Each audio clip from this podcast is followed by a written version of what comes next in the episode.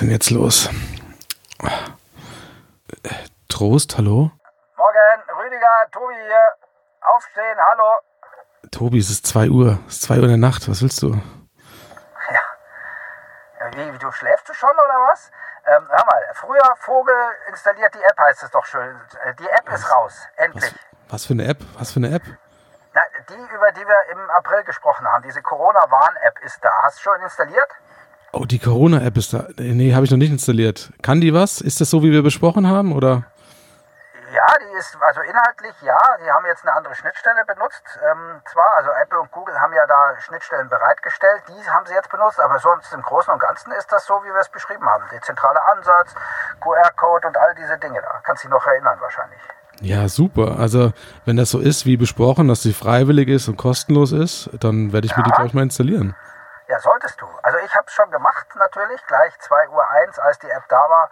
Ähm, einer der ersten und äh, ich hoffe einfach, dass damit auch diese, diese ganze, dieser ganze Wahnsinn ein bisschen aufhört. Ich meine, die rettet uns nicht, das ist klar, aber sie wird sicherlich dazu beitragen, dass die eine oder andere Infektionskette früh gebrochen wird und wir dann nicht wieder irgendwie in so einen fucking Lockdown müssen. Ich habe jetzt gehört, dass ein paar Leute ein bisschen Angst haben, weil ähm, so eine App vom Staat sozusagen entwickelt wegen Überwachung und Bewegungsdaten und so weiter. Und da sollte man den Leuten vielleicht noch ein bisschen die Angst nehmen, dass das einfach nicht der Fall ist. Also die App ist in Open Source entwickelt worden. Das heißt also, der Quellcode der App ist verfügbar. Genau, hat, den haben sich auch mehrere durchgelesen, die Ahnung davon haben, unter anderem der Chaos Computer Club. Genau, die machen zwar keinen keinen Haken dran sozusagen, um zu sagen, das ist approved bei Chaos Computer Club, weil die das generell nicht machen, aber zumindest haben sie nichts äh, gefunden, was sie beanstanden würden, was die Security betrifft. Und das ist auch ein ganz wichtiger Punkt. Also da hat die Telekom und SAP wirklich was Gutes abgeliefert mit, mit dieser App. Ähm, und vom, vom Security-Ansatz her, äh, auch vom Datenschutz-Ansatz her, würde ich sagen, habe ich keine Bedenken und ich bin normalerweise ein bisschen paranoider, was sowas betrifft. Und ich werde mir das Ding installieren. Finde ich gut. Jetzt vielleicht eins noch zurück. Der TÜV hat ja einige Fehler gefunden, aber das ist ja gerade der Vorteil von diesem quelloffenen Zeugs, dass da jemand drüber gucken kann und auch eben Fehler findet. Und die wurden, so liest man auch äh, vom TÜV, äh, alle ja noch korrigiert und ausgebessert. Das heißt, das ist da. Und da die, diese App sehr datensparsam ist, das ist ja so ein neues Buzzword mittlerweile, ähm, kann man wirklich davon ausgehen, dass selbst wenn noch Fehler drin sind, und da machen wir uns nichts vor, in dem Programm sind immer kleine Fehler drin, dass durch die dezentrale Speicherung der Daten und die eben nicht auf einem Server vom Gesundheitsamt oder vom Innenministerium schlimmstenfalls stattfindet, ähm, das auch keine große äh, Fehlerpotenziale birgt oder, oder Datengau-Potenziale, sowas in der Art. Also fassen wir noch mal kurz zusammen. Man installiert sich die App und wenn ich dann sozusagen äh, mein Handy dabei habe, dann funkt das per Bluetooth sozusagen aus und die App merkt, wenn ich über 15 Minuten in einem Abstand von zwei Metern sozusagen mit einer Person mich aufgehalten habe. Und Genau. sobald diese Person sagt, ich habe den Coronavirus, dann bekomme ich eine Meldung darüber, oder? Das kann man grob so sagen. Genau so ist es, ja. Der sen- sendet, also so habe ich es gelesen, 16 Mal seine ID. Wir haben so eine temporäre ID auf dem Handy, die auch immer wieder wechselt. Und äh, wenn das Gegengerät quasi die 16 Mal empfangen hat, dann heißt es, wir waren mindestens 15 volle Minute in naher Umgebung miteinander und dann tauschen die die IDs aus. Und wenn dann einer von den zwei Personen irgendwann Corona-positiv getestet wird und das in die App einträgt, das muss man ja alles noch freiwillig machen, dann äh, kriegt der andere eine Information und kann zu Hause bleiben und eben keine anderen anstecken. Was wir in unserem Podcast im April noch verheimlicht haben, einfach weil wir es einen Tag zu früh aufgenommen haben, ist die Tatsache, dass Google und Apple da jetzt auch mitmischen. Das war auch nötig, die haben eine Schnittstelle bereitgestellt, damit diese Apps überhaupt auf den Geräten funktionieren können. Genau. Das- Das, liegt daran, dass dieses, dieser Bluetooth-Standard, Bluetooth LE, also ähm, eigentlich gar nicht dafür gemacht ist, so, so Contact Tracing äh, durchzuführen. Das ist ja eigentlich ein Standard, der für, für Kopfhörer und andere Nahgeräte äh, gebaut ist. Ähm, das heißt, die haben da ein bisschen geschraubt und stellen diese Funktion zur Verfügung. Das ist tatsächlich der einzige Teil, der nicht quelloffen ist, weil Google und Apple sich da nicht in die Karten schauen lassen. Aber ähm, das ist tatsächlich eine Sache, die ist zu vernachlässigen. Da ist auch nicht damit zu rechnen, dass da irgendwas drin ist.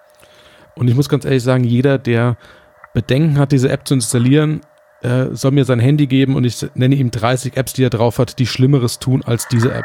Ja, also, Fangen wir an mit WhatsApp. ja, genau. Zum Beispiel. Gibt's, diverse Beispiele. Also von daher ähm, installiert euch die App äh, möglichst schnell, weil wir brauchen da eine große Abdeckung. Es müssen möglichst viele da mitmachen. Man hat mal von 60 Prozent gesprochen, die die App brauchen. Das wird nie erreicht ja, werden in meinen Augen. Ja, aber das hat sich relativiert. Äh, Entschuldigung, wenn ich kurz unterbreche, Rüdiger, aber ähm, ich glaube, ne, irgendwie in der Uni, ich glaube Oxford war es oder so, hat das, hat das geprüft. Die sagen, 60 Prozent wäre etwas, wo sie wirklich sich voll entfaltet, aber selbst wenn es weniger sind, hat sie immer noch Sinn. Ähm, aber da liegen wir halt dann nicht bei 100% Schlagkraft, sondern irgendwie, keine Ahnung, ich sage es mal, eine Zahl bei 80, aber auch das ist immer noch besser als gar nichts. Immer noch besser als gar nichts, ganz genau. Ja. Und ähm, was natürlich auch noch diskutiert wurde, ist die Tatsache, wird das jetzt verpflichtend? Nein, die App ist freiwillig und es ist auch ganz klar so gedacht, es gibt keine Vorteile für jemanden, der die App nutzt. Das heißt, ihr kommt auch ohne die App noch ins Kino, ins Theater, in den, in den Laden zum Einkaufen. Es darf nicht auf Basis der App irgendjemand diskriminiert werden. Ganz wichtiger genau. Punkt. Finde ich auch total wichtig, sonst ist, glaube ich, auch da die Zustimmung in der Bevölkerung äh, wirklich eine schwierige. Also man kann zusammenfassend sagen, und deswegen habe ich es auch schon installiert, äh, ganz wichtig, datenschutztechnisch ist das Ding so gut, wie es getestet und, und angeschaut wurde und offen, wie es ist, äh, einfach ein, ein Top-Produkt, muss man wirklich sagen. Ähm, da gibt es viele, viele, die deutlich schlimmer sind und schwieriger sind. Und äh, das andere, den zweiten Punkt, den, den ich nenne es jetzt mal den sozialen Faktor, wie ist es mit Fehlalarmen und so, das wird sich sicherlich einspielen und zeigen. Aber wir sollten gerade in Deutschland äh, nicht immer anfangen, alles vorher kaputt zu reden, sondern jetzt einfach mal machen. Lasst uns das Ding anschauen, vielleicht auch nachsteuern und ein bisschen verbessern an der einen oder anderen Stelle, aber nicht von vornherein in die Tonne treten. Kann ich so unterschreiben, absolut. Und man muss sagen, ich bin auch da ein bisschen, ein bisschen stolz, weil wir sind vielleicht nicht die ersten in Deutschland, die diese App haben, aber nach allem, was man so liest, ist das die mit Abstand beste und best durchdachte App in diesem äh, Corona-Umfeld, die es bisher gibt. Also da können wir durchaus mal stolz sein auf die Entwicklungsleistung von Deutschland. Ja, absolut, muss ich auch sagen. Also das finde ich eine klasse Sache und die hat sich echt gelohnt. Vielleicht eins noch, der, der, Preis wurde ja auch lange noch diskutiert. Irgendwie 20 Millionen stand da im Raum und jemand sagte, wow, so teuer. Aber was die Leute vergessen, da gehört ja auch was dazu. Da gehört ja Infrastruktur dazu. Es ist ja nicht so, dass da nur vier Handeln irgendwie kurz mal programmiert haben und dann 20 Millionen in die, in die Tasche stecken. Ähm, da ist ja noch eine ganze Infrastruktur mit dabei. Da geht es um Betrieb und ähnliche Dinge. Das kostet einfach Geld. Da machen wir uns nichts vor selbst wenn der Preis einen Tacken zu hoch war, kann man sicherlich drüber streiten. Äh, günstig war es nicht, das ist klar. Aber es ist mit Sicherheit nicht so, dass sich die Firmen da plötzlich bereichert haben. Da kommt noch viel, viel mehr, als einfach so eine App irgendwo in den App Store zu stellen. Das hoffe ich, das hoffe ich, weil der Preis für mich ist auch äh, erstmal auf den ersten Blick äh, ziemlich utopisch gewesen, muss ich sagen. Ja. Aber ja. klar, da hängt mehr hinten dran, als jetzt eine kleine Spiel-App zu entwickeln, definitiv. Absolut, ja.